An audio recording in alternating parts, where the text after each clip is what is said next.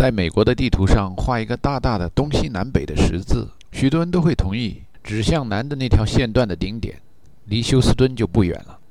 Houston, we have a problem. 是美式英语里边的习惯用语。那是因为美国航天局的指挥中心设在休斯敦附近。Houston 被越来越多人发音成 Houston，那是因为美国南部地区墨西哥后裔占的比例越来越大。在 Houston 的蔬菜店里能够买到仙人掌，据说营养价值高，因为能抵抗恶劣环境生存下来的植物，据说内里充沛。陈达的雇主和合作伙伴鹏鹏。在休斯敦开了一家、两家，后来好多家的连锁店餐馆。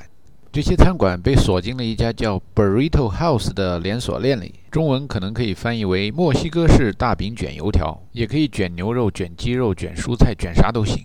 在墨式卷饼屋的总部里，由于鹏鹏开的连锁店不算少，所以说话还算有点分量。不知道怎么糟搞仪器收音系统要更新，要数字化、现代化。也不知道怎么糟搞仪器，这项目落到了鹏鹏手里。于是鹏鹏邀了陈达带几个帮手在那儿写这套系统。凡编程的项目，一般大一点以后就变得前途是光明的，但道路是曲折的，一两天也写不完。这就变成了持久战、运动战和游击战。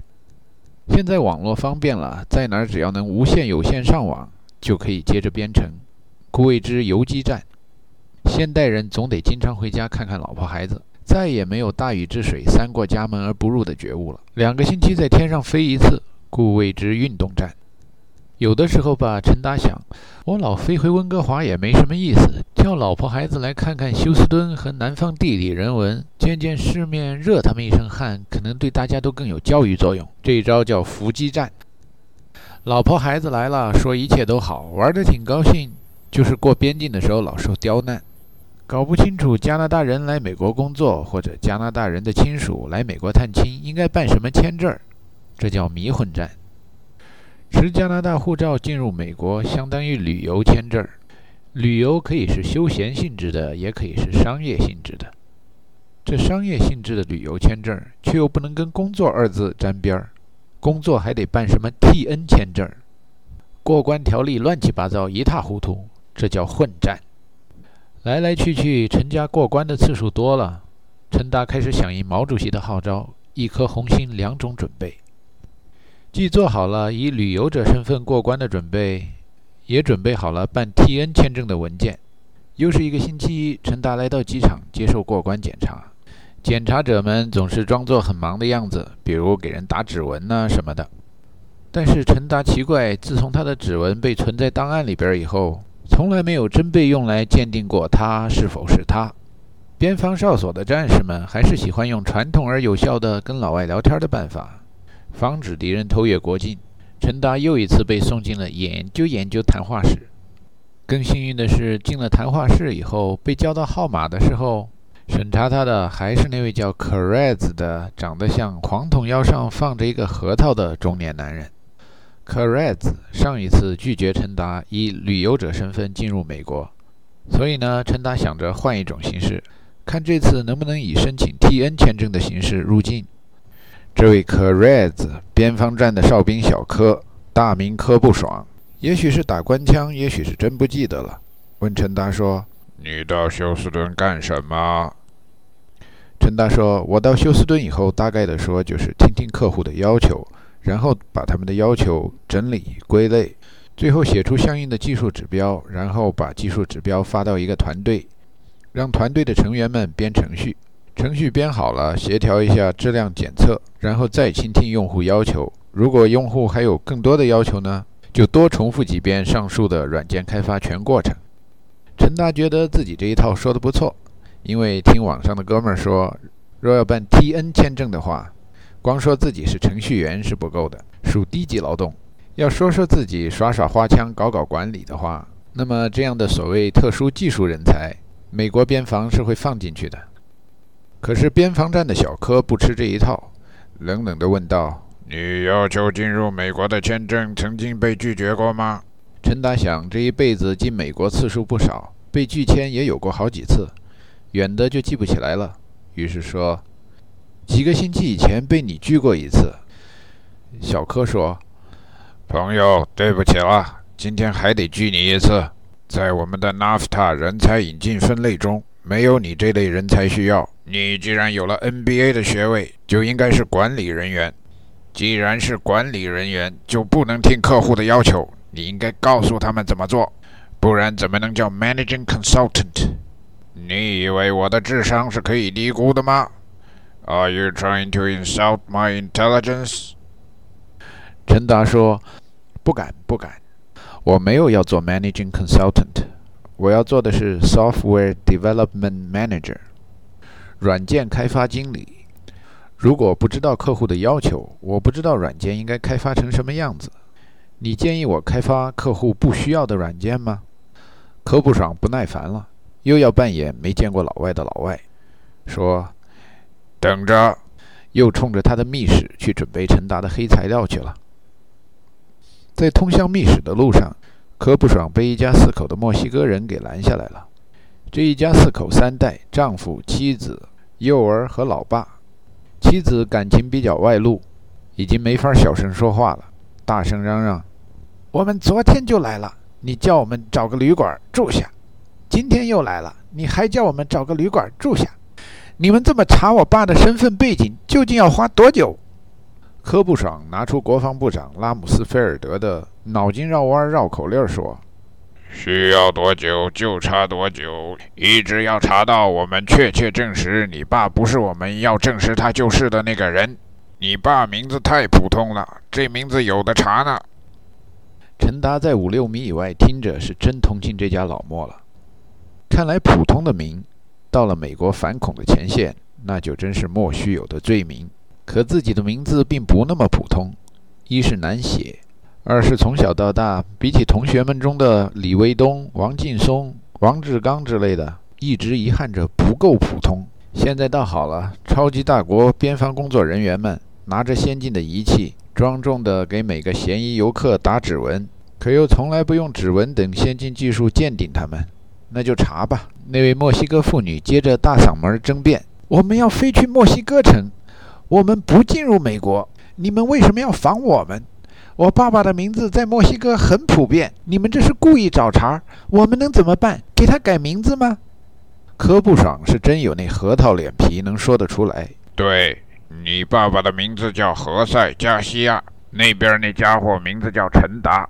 像你们这样名字的人，如果想进美国又不想找麻烦的话，最好把名字改一改，不然我们只好照章办事，查下去。严守我们的边境。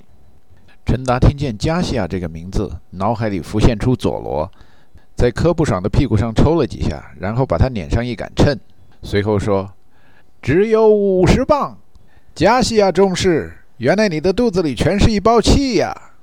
陈达脸上露着微笑，心里边想：如果某一天我把名字改了，一个纯中国爷们儿，护照上印着卡利夫阿迪汉乌夫瓦森。可不得让这帮老外仔细端详吗？那可真是普天同庆的一天呐！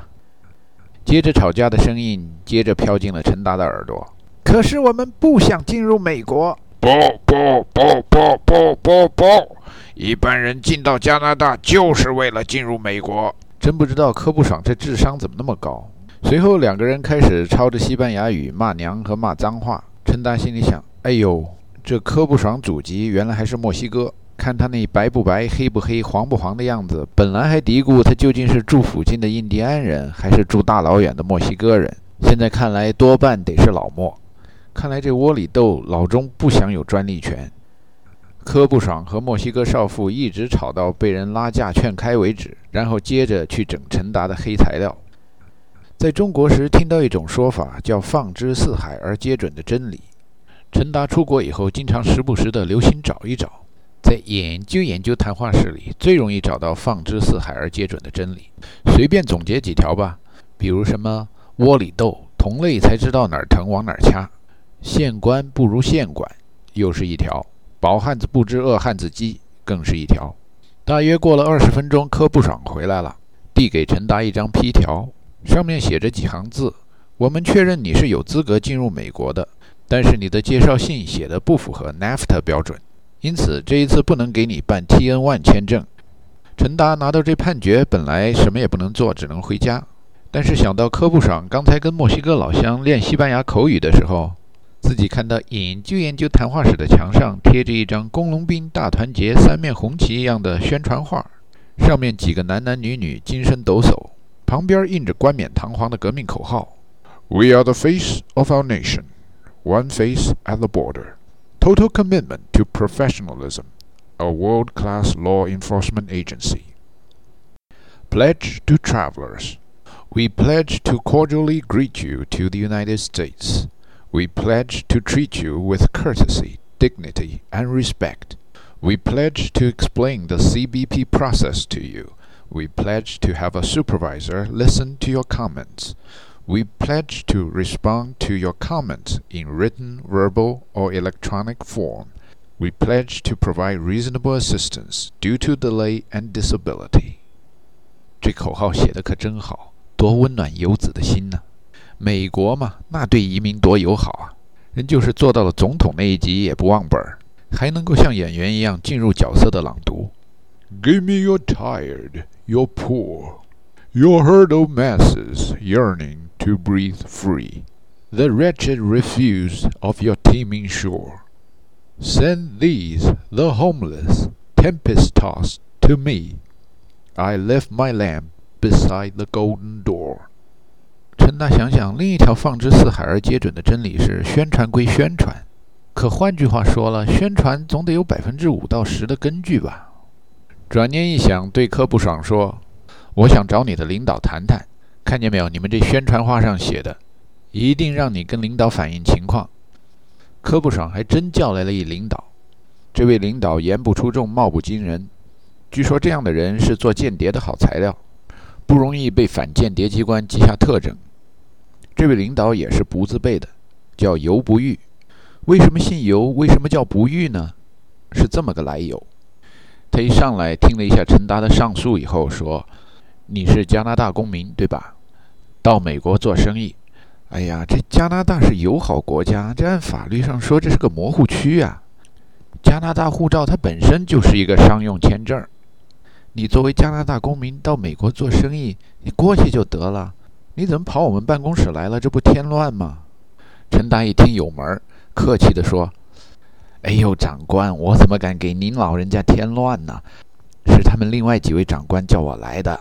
有的说你得办这个 NAFTA TN1 签证，有的说呢你不用办，但是你得过那个屋子，让别的长官再仔细审查审查。我这不就来了吗？其实尤不玉以前就曾经把陈达从这儿放过关。”但是今天听见陈达描述别的边防哨兵要他办北美自由贸易协定签证，而且又判定他的申请材料里边有违规细节以后，尤不玉决定像一个橄榄球裁判一样，除非有所谓的 convincing evidence，绝不推翻第一个裁判的判决。这跟领导也见过了，该做的事都做了，无奈陈达只好回家，打电话叫鹏鹏再发一封介绍信来，改几个词。其实就改了一句话里边的几个词，把 “working as a software development manager” 改成了 “working as a software development manager under the NAFTA category of system analyst”。为了节约时间，陈达下午又赶到了温哥华国际机场，准备再次闯关，看看能不能赶上下午的航班。又一次被送进了研究研究谈话室。这次碰上的哥们儿叫 Gareth，名字很像 c a r e z 应该把这哥们儿翻译成“葛不快”，名字很像柯不爽，样子也很像柯不爽。柯不爽如同酒桶上放了一个核桃，葛不快如同酒桶上放了一个大大的糖炒栗子。开口说英语，若用印象派的手法翻译，还带天津味儿。我说你这个小伙子，你要来闯我们美国码头，你得带好了证件儿，不是？就你，看你这介绍信。做什么程序开发经理，有什么纳福塔分类系统分析员，这都嘛玩意儿啊？改，纳福塔分类系统分析员就说系统分析员。瞧你这文凭又咋回事儿啊？每一个跟电脑靠上边儿。陈达解释说，商业管理那个文凭。专修的就是信息系统，咋没写上呢？我咋就相信你是电脑专家呢？陈达建议把葛不快的电脑给他试试，或者打电话问自己的同事和以前的教授，看自己有没有学过电脑。葛不快说：“哪个老外要入美国，证明学历的责任就在那个老外身上，他可没有义务帮助老外。”侧过头又看见那张工农兵大团结的宣传画，上写：“We are the face of our nation, one face at the border。”接下来还说保证让你见上一级领导反映意见。于是陈达对葛不快说：“他要求上访。”葛不快找来一上级领导，这小领导眼睛底下有一块黑色的疤，像是做放疗做出来的色素沉淀。姓李，也是不字辈的，叫李不讲。他都没听陈达陈述自己的情况，走过来对陈达说：“Are you the one who wanted to see a supervisor? Go back home.” This conversation is over.